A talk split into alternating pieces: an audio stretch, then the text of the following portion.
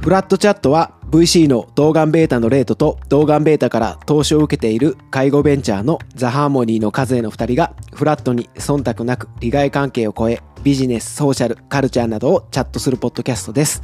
パーソナリティのザ・ハーモニーの高橋和也です。動画ベタの田辺レイトです。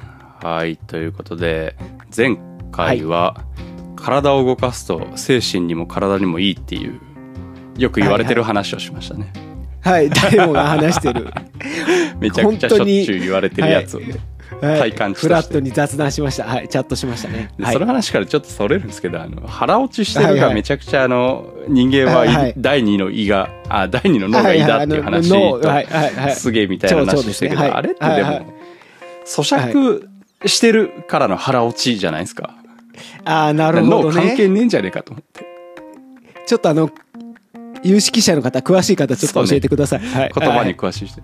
ではい辞書引くか。どっちが、うんどっちから来たのか確かにね。っていう。はい腹落ち辞書で引いてみよう後で。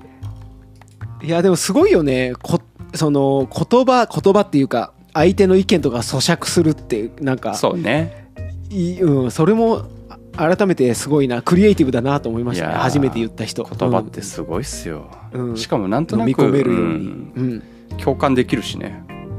いや、なるうん、そうなんだよね。はいはい。ということで、日本語の話します、はい今日じゃあ。いや、今日ですね、はいあのーお便り来てまして。あの、ヘビーリスナーですね。ヘビーリスナーさんからはい、はい。不協和音さんからですね。来ましたね。はい。あの、はい。介護ビジネスの歴史を知りたいですっていう。なるほど。あのー最近、最近ちょっと前で言うと、お笑い第7世代みたいなのがあったじゃないですか。あんな感じで、どんな感じになってるんですかみたいなのが来たんで、話したくなかったんですけど、あの、え、そなえそもそも介護ビジネスってことは、ビジネスじゃなかった頃があるってこと？介護に。あ、そうです、そうです。もちろん、あのー社会福祉なんで、あの、介護って。社会福祉がこう。まあそうかあの家族が見るとか地域で見るとかっていうそういう話だったってこと？あ、そうです、そうです、そうです。はい、はい、はい。なるほどなるほどね。でビジネスってあのここでは僕らの定義であのポジティブな意味で捉えてるんで、うん。あの循環させるっていう意味ですね。金儲けっていう意味じゃないんで、はい。なるほど。っていうところをはい話せればいいいかなとえそれなんか介護保険の歴史ともリンクするってこと、あそうですそうです。もちろんそうですね。ああ、はなるほどね。あ聞きたいっす。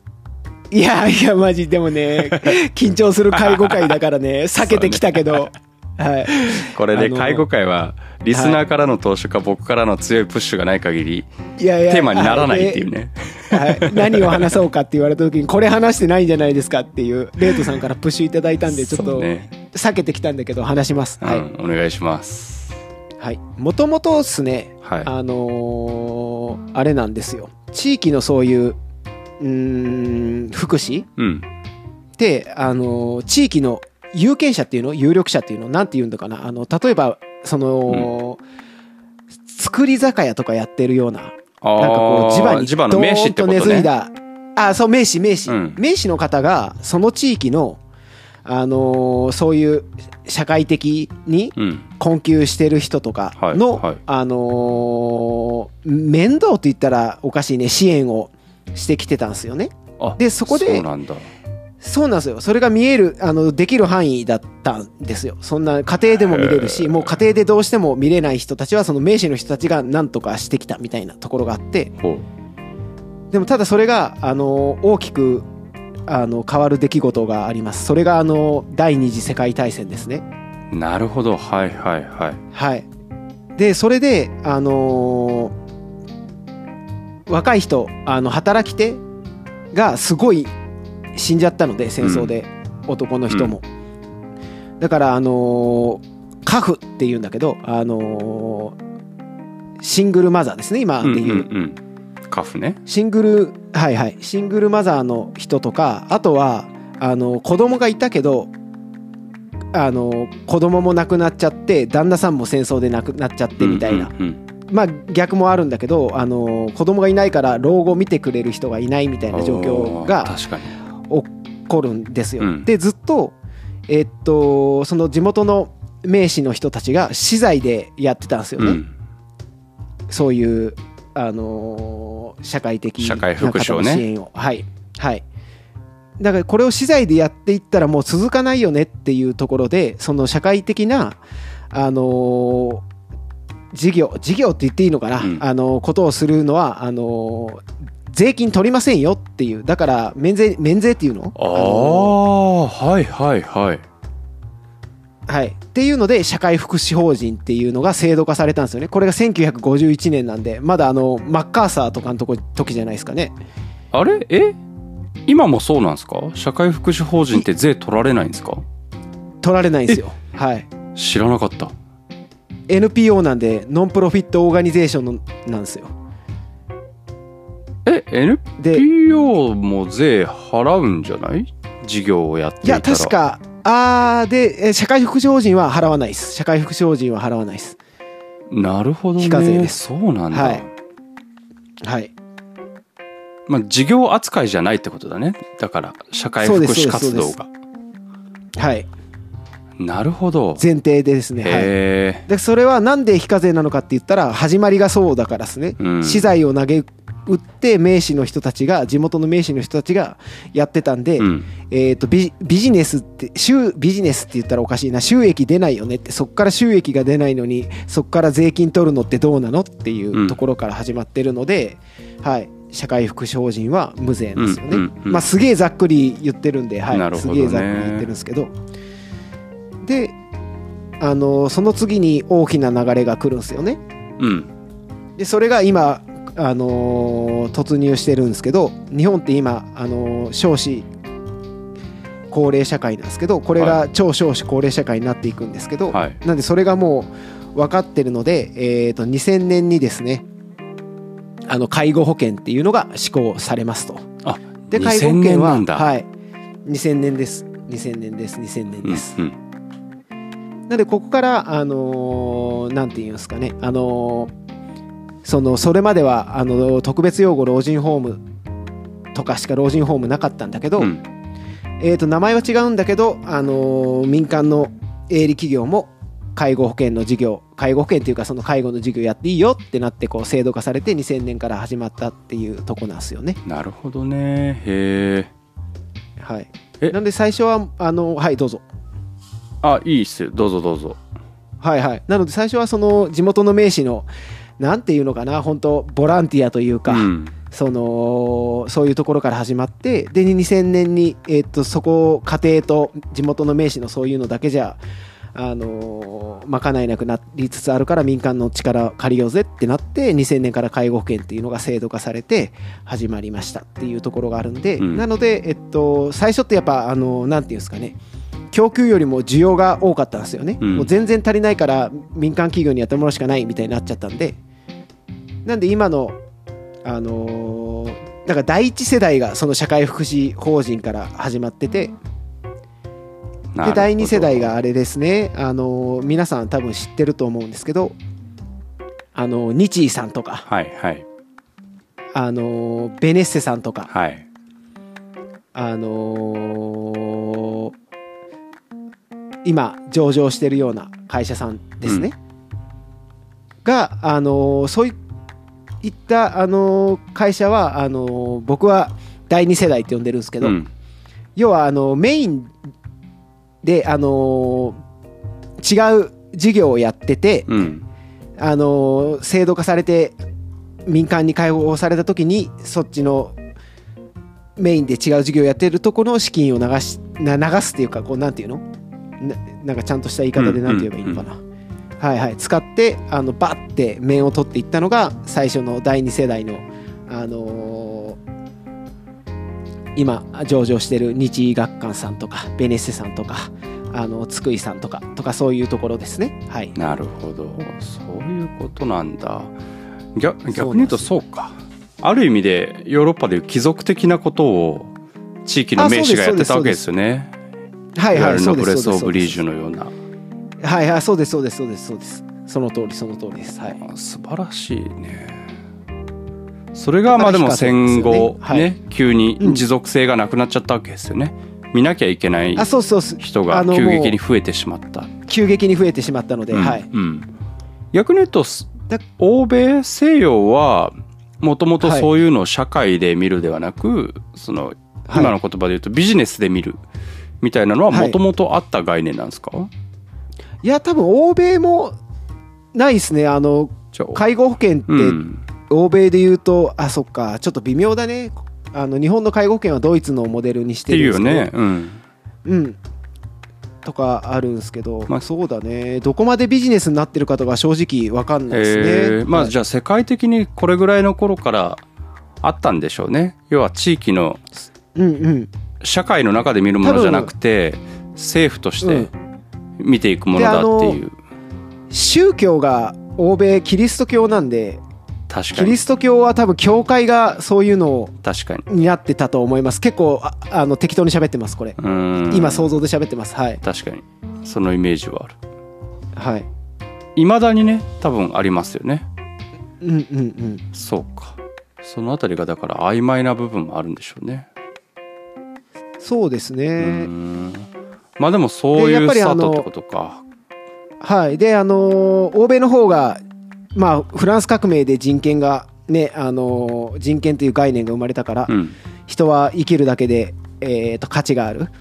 だからそういう欧米の方がそういう高齢者に対するなんていうのかな尊厳とかそういう人まあ、うん。高齢者だけじゃないね。ひ人の、うん。が生きるっていうことのあの尊ー重されているってことですよね。尊重されてるので、はい。うんあの特に北欧とかはあのー高齢福祉のサービスとかいいって言われますね、うんはい。うんうんうん。なるほど。で、まあ、戦後は一旦政府が見るってなっていたけれども、仕組み化されるまでははい。結局2000年に入るまでは割とはい。なんか明確な状態がないまんま一応政治として見ていくものみたいな時期があったってことですよね。50年ぐらい。あのーそうです。あのー国営じゃないけど、うんあのー社会福祉法人が実質そんな感じで運営してるってうんいうところですね。まあ、指導を受けながらね。はい、はい。へえ。なるほど、でね。、あれですよ。あのーあの第2世代のベビーブームの戦後の人たちがバーンってなってこのままじゃ、あのー社会福祉法人だけじゃとてもとても高齢福祉賄えないうんっていうことが明らかになったんで2000年に介護保険が施行されてうん。るってことですね。あ2000年ですね。はい。うんうんうんうん。社会で見るが国が見るになってそれでももう難しいから民間はい企業で見るっていう、まあ、新時代に入ったのがそう2000年でそこからの今23年間は大きく変化はないんですか？なんかそういう。大きく変化はないんですけど、うん。やっぱ第第3世代が次出てきてででそれは本当もう介護を本業として介護一本でやってて上場するみたいな会社が出てきたって感じですね。あーのそういうことか。皆さん知ってるかわかんないですけど例えば N フィールドさんとはいかそうですね、あの介護だけで始めてここ数年でね上場されてる。はいそうですそうです。はいで一回配信になったのかな？なんか MBO かなんかして配信になった気がしますけどはい。あそうなんですか？はいはい。去年かうん。一昨年ぐらい、はい。はい。なるほど。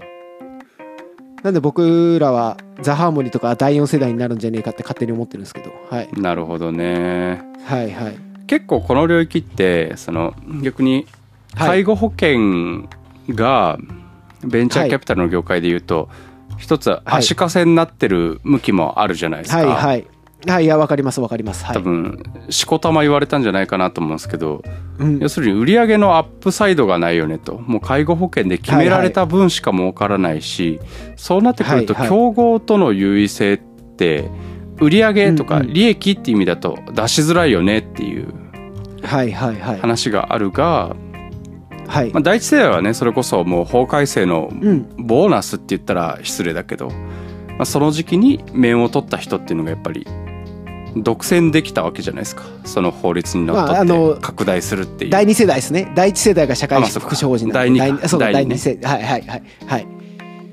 で第3世代はそんな中はい。多分特徴を持たせて、この領域だったら特徴が出るみたいなので、エルフィールドなんかね、まあ、介護といっても結構訪問そうですね。訪問のしかも精神に。ですよね。精神のはい。いやほその通りですね。あとアンビスさんとかいう会社もいるんですけどそこもあの第3世代で上場しててあのここも介護一本でやってるんですけど、そこもい医療に特化したかあの老人ホームやってますね、うんうんはいはい。ちょっとずれるけど障害福祉だとねあのリタリコさんとかもそそううですよね。ね。リタリコさんとかもまさしくその通りですね。なるほど、はい、じゃあ第4世代はどうなってくんですか？いやわかんないんですけどでリタリコさんとか今の社長さん僕と同い年ぐらいだと思うんですけどあそうなんだ。まあ、若いので、うん。はい、創業者は違うんですけどね。はい。でまあ第4世代になってくると僕は勝手に思ってるんですけどもっと特徴的になっていくのと多分その何らかしらテクノロジーを使っていくんじゃないかなと思ってて。なるほど。うんなんか本当にこの超少子高齢社会っていうど真ん中でいてなんかこの人だけじゃもうどうしようもないよねっていうのを多分切に感じてるんでそこを解決していくような企業が第4世代になっていくんじゃないかなとは思ってますね。はい。うーん。僕はなんかどっちかっていうとはい。医療に近づいていくっていうか要は自費、はいはい。自費の部分がもっと増えるんじゃないかなと思って、ああなるほどなるほど。多分確かに。今後、介護保険が一番大きく変わるとしたらもう介護保険でも見切れないと、はい、はいもう最低限のところぐらいまでしか見切れないってなるとはい。自費で何か別のことをプラスアルファで受けたいみたいなのとか、要は自分たちが見るっていう部分もあるわけじゃないですか家族とかが。はいはい。はいそれはい。を一定支払うことによって負担を軽減するみたいなのが第4世代になるのかなって感じはしてて。あそれは介護保険以外でってこと？そう。要は自費の部分で差別化をすることによって売上のトップラインが伸びたり利益構造が改善したりさっきの IT 使うテック使うとかもそうだと思ってて。はいは他社との差別化みたいなのを考えた時に残されてる部分って実はこの自費と、まあ、運営自体の効率化はい。みたいなところなのかなっていうのを勝手に思ってたんですけどそこはなんかイメージとあります？そうでもいやいやでも結構やっぱ自費が結構難しくて。いやそうそう難しいんだけど、あのー あのーやっぱ日本のこの社会保障の制度って結構僕なんか批判もされてるけど、うん。俺は結構いいものだと思ってて、うん。この気兼ねなく病院に行けるとか、うん。気兼ねなくこうふ福祉受けれるってでもその代わりにじゃあ、あのー今の超少子高齢社会みたいに高齢者の方増えていって負担がどんどん増えていきますってなった時に、レートの言う通り自費でどうにかしないといけないよねってなった時にそこが足かせになるっていうかジレンマになるというか、うん。はい、あの保険で賄うと後期高齢者はね医療保険10%で介護保険も10あー今ちょっと変わったのか。まあまああのん10%から30%ぐらいの負担でいいので、そこよりなんていうのかな。えーっと価値の高いサービスを提供するってやっぱ難易度高いよねとは思いますね。はい。ねなんかあの PMF 会とかでもそういうところではいはい。いろいろ挫折したって話はしてましたよね、はいはい。あのマッチングサービスマッチングサービスとかはい。まさに、い、うんうん。やなんかね多分介護を置き換えるっていうよりも、多分介護保険で見れる範囲が下がるんだと思うんですよ、いやいやそうだと思います。はい2040年とかに向けてで言うと。うんうんうん。ってなった時に、まあ、全体としては下がっちゃうんだが今までぐらいのものを受けたいみたいなところで自費のニーズとかはい。が生まれてこざるを得ないんじゃないかなと思っていて。いやそうなんですよね。あの全体の高齢者の人口が増えていくので、うん。あのこれもジレンマなんですけど国としては払う費用上がってるんですよ。もう当たり前でですよね。はい。ただ全体の母数が増えてるんで1人当たりの支給額は減っていくんですよ。うん。もう今すでにってことですよね。そうですそうですそうですそうです。なのでそこを賄うためにどうにかしないといけないよなって。でね国としては多く払ってるのに個人としてはもらうの少なくなってるから、うん。それは不満も出てしかりなんだけどいやそうそう。ちょっと俯瞰して全体見るとそうなってるんですよね、うん。だ国は払ってくれてるっていうはい、全体の質は下がるわけじゃないですか。受けれうんるレベルは。うん。うんはい。でも過去はこうだったんだからとか、まあ、実際本当にいいはい。老後を送ろうとすると、プラスアルファは受けたいってなると、うんう要は自費で受けざるを得ないから。はいはい。そこはまあ一定程度多分収益化できるというかうん。可能性はあるんじゃないかなと思うんですけどね。いいやそうなんですよね。だからこうまた決意表明し 決意表明いつも言っちゃうんだけど、まあ、ザ・ハーモニーが目指してるのは、あれですね。テクノロジーの力使って、うん。あのー介護をうん。今より少ない人員でできますと。今とでそれただの同じクオリティをね。いやしかも今と以上のクオリティのサービスができるんじゃないかなと思ってて、うんうんそれを実現したいんですよね、うん。そうすればあのー介護士介護従業者の給与も上がるし、うん。うんあのー受け手側のサービスも質も上がってるんで受け手側のハッピーも上がると、うん。だからそれまあ全然まだ回出せてないんですけど、うん。そこにチャレンジしたいっていうところですね、うん。はい。していきましょう。はい。だそういう意味では、はい。大ちゃんすごいっすよね。要はビジネスの現場で使うってなると、今言ったみたいな一、人当たりの、はい。まあ、労働生産性っていうのがはい。正しいのか分かんないけど、労働効率が良くなるって話じゃないですか。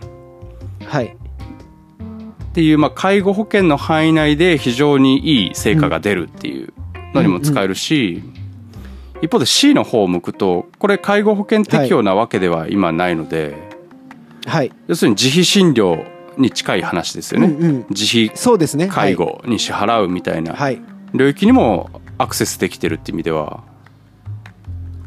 なんか僕がいい投資してるみたいな話になっちゃうけど投資仮説にめちゃくちゃ合ってることやってんなって思っちゃいましいやーそそうですね。やっぱ介護をずっと僕らやってきたので現場で、た。うん。皆様のお財布事情とかもやっぱ切に感じるわけじゃないですか、うんもちろなんのでね介護保険に頼らなくてもちゃんとしたサービスできるためにどうすればいいかを考えてうん。やったし、で大ちゃんのまた PR 会になっちゃうんだけど あの一番いいとこって、うんあれなんですよ。高齢者の方認知症高齢者の方が笑われるんですよね大ちゃんと、うん。話したり歌歌ったり言ってたよね。やっぱそこがまあ何その費用対効果っていくらなのとかよく聞かれるんだけどまあうん。プライスレスでですよねと思っててなんかあの表情を見るともっとちゃんとあの PMF させてビジネスにしていかないと持続可能じゃないんであのね持続可能にならないと循環していかないとプロダクト終了になる可能性も全然あると思ってるんでそれは絶対避けたいのでどうにかしたいって感じですね。なるほどねえ誰がそんそんなこと聞いてくんの？その笑顔の費用対効果みたいなこと。あいやあのー例えばあの大きい法人さんとかだと決済者の方が聞いてきますよ。あーまあ法人はね。大ちゃん入れることで、うん。はいはいなるどうほどね。どういう効果があるんですか？みたいな。いやでも大ちゃんの一番すごいところって、みたいな笑顔なんです。それってどどうしあの試算すればいいんですか？みたいな。はい、まあでもそれはささっき言ったうん。あれですよ。こっち側には人の労働体効果が変わるんだよい。やって言った方がいいんでそうです。そう説明してなんますうん。かね笑顔の話は確かに。うん。触れさせない方がいいのかもね。はい。そこがコアですすって言っちゃうと。はい売り方の話になっちゃうんですけどね。ね向こうは、はい、やっぱお金払ってくれる側なんで。まあでも心の中ではねそういうのを喜んでくれる人に介護施設のオーナーやっててほしいですけどね。いやいやそうですね。でもねあの僕もはいオーナーやってるんで分かるんですけど、うん。まあなかなかそんな利益がバンバビジネスじゃないんで、はい。あるからね。実際はい。っていうのも分かりますっていう。そうね。分かるんですけどっていう感じではあるんですけどね。いや本当この前ですね、うんこの前っていうか僕ずっと PMF やってるんで、まあね。あのさ はいセールスとかカスタマーサクセスやってるんですけど、なんであのロボットなんで実際施設で見たいって言ってデモとか行くんですよ、うんうん。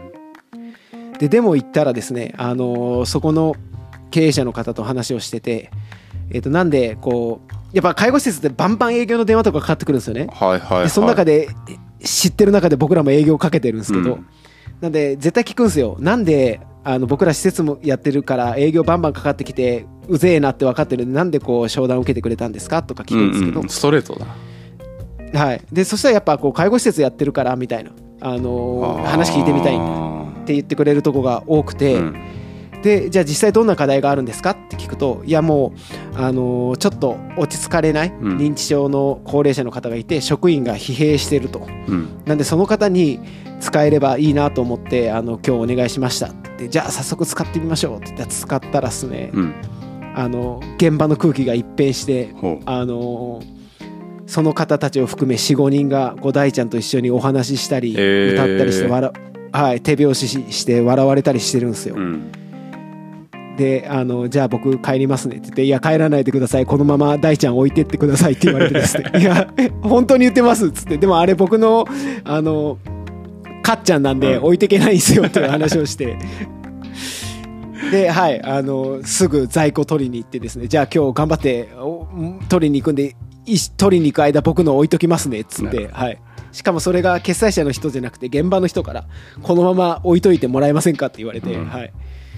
やっぱああいう瞬間を見るとちょっと頑張って広げないとまだまだ全国にこういう施設っていっぱいあるしそういう高齢者いっぱいいるからちょっと頑張りましょうと思いましたっていう、はい、いいね。最近流行の決意表明です。はい。それ以降はあれですか？ちゃんと応報するときに製品も積んでいってるんですか？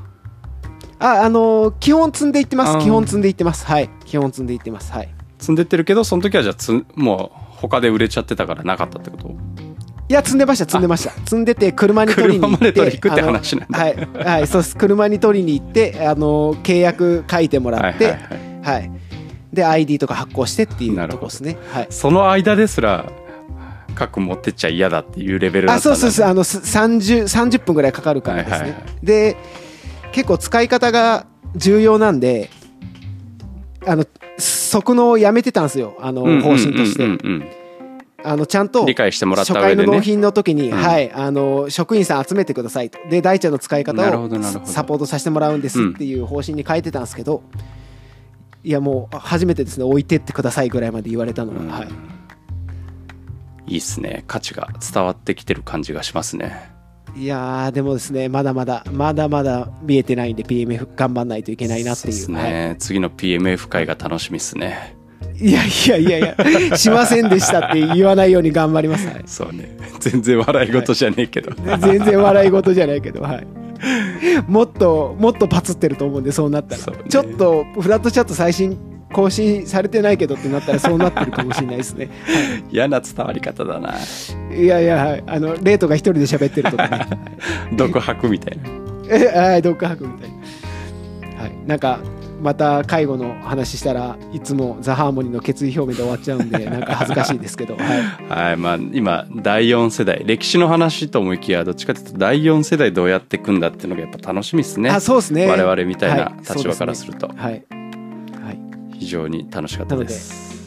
はい、あのーまだまだ僕チャンスあると思ってるんで介護、ね。なんかあのいろんな方が参入してきてほしいですね、うん。あのやっぱりあの資本主義もちろん悪いとこもあると思うんですけどうん、一番いいところってこう競争が生まれるから腐敗しにくいっていうのが一番いいところだと思うんで、うん。あのー自然淘汰されるいいものが残るってはい。いうところがいいと思うんで、どんどん参入してきてほしいですって言ったけど本当かなと思ったらちょっと分かんなくなっちゃいましたね、はい、ライバル増えるってことなんで、はい、一応建前はね増えてくださいって感じね。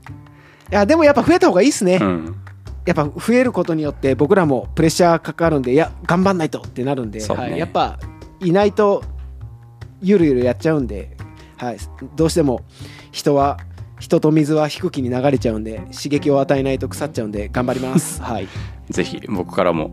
このねいやでもすごい良かったですね、第1から第4までの歴史を踏まえた上で、まあ、第3までの歴史を踏まえた上で、はい。い、や第4世代はこうなるだろうみたいなビジョンを持った人はいはいはい。とお話ししたいですね。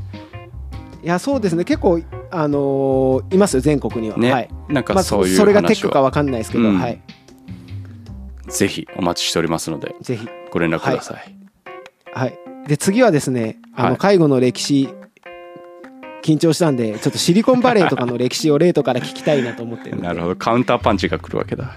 はいカウンターパンチはい。聞きたいんで。話せるかな？んかなまあ頑張ります頑張ります。なんかちょくちょく出てくるじゃないですか。セミコンダクターとかさ。フェアチャイルドセミコンダクターね。あのそうそうそう。東はいはい海岸の資金を使ってとかあるんで、はいはい。やりましょう。よろしくお願いします。はいはい。フラットチャットを聞いてくれてありがとうございます。感想、質問などは概要欄の Google フォーム、もしくはハッシュタグフラットチャットでポストをお願いします。